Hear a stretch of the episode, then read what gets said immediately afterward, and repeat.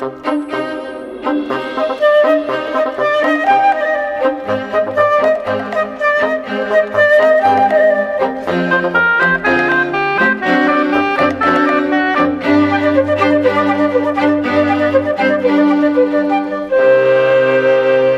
divisão do núcleo dos átomos liberta enormes quantidades de energia. É assim que ela é obtida nas centrais atómicas e nos 400 reatores nucleares que funcionam pelo mundo inteiro.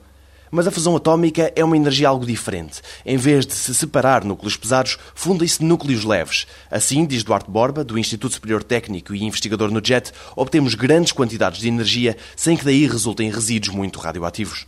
O problema está, e tem estado desde há muitos anos, em conseguir fundir os núcleos atómicos a uma temperatura economicamente viável. De facto, para conseguir a fusão dos átomos é preciso atingir temperaturas muito elevadas.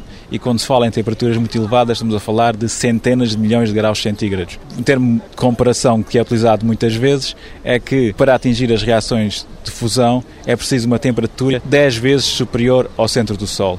As condições necessárias para atingir estas temperaturas requerem muita energia e as experiências atuais usam mais energia para produzir as condições das reações do que aquela energia que é libertada nas reações. O próximo passo experimental para demonstrar que a fusão é uma forma viável para produzir energia, é a experiência que vai ser construída em Cadarache, em França, chamado ITER, e nessa experiência é esperado que nas reações seja libertada de entre 10 a 20 vezes mais energia do que aquela é necessária para produzir as reações. A experiência em França vai usar tecnologias que neste momento são utilizadas em diversas partes do mundo, em diversos laboratórios. O que é diferente na experiência que se vai fazer em França é vai haver uma integração de todas essas tecnologias de forma que as reações sejam mantidas na temperatura necessária pelo tempo necessário para que essas reações produzam mais energia do que a energia que elas consomem para atingir essas reações.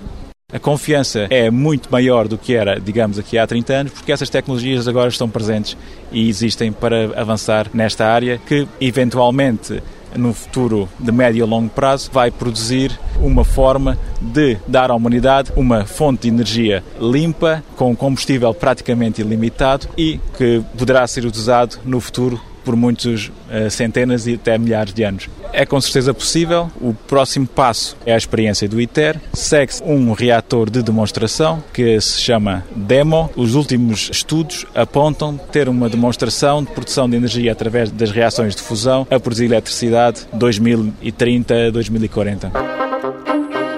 No próximo 125 Perguntas sobre Ciência, a assimetria embrionária.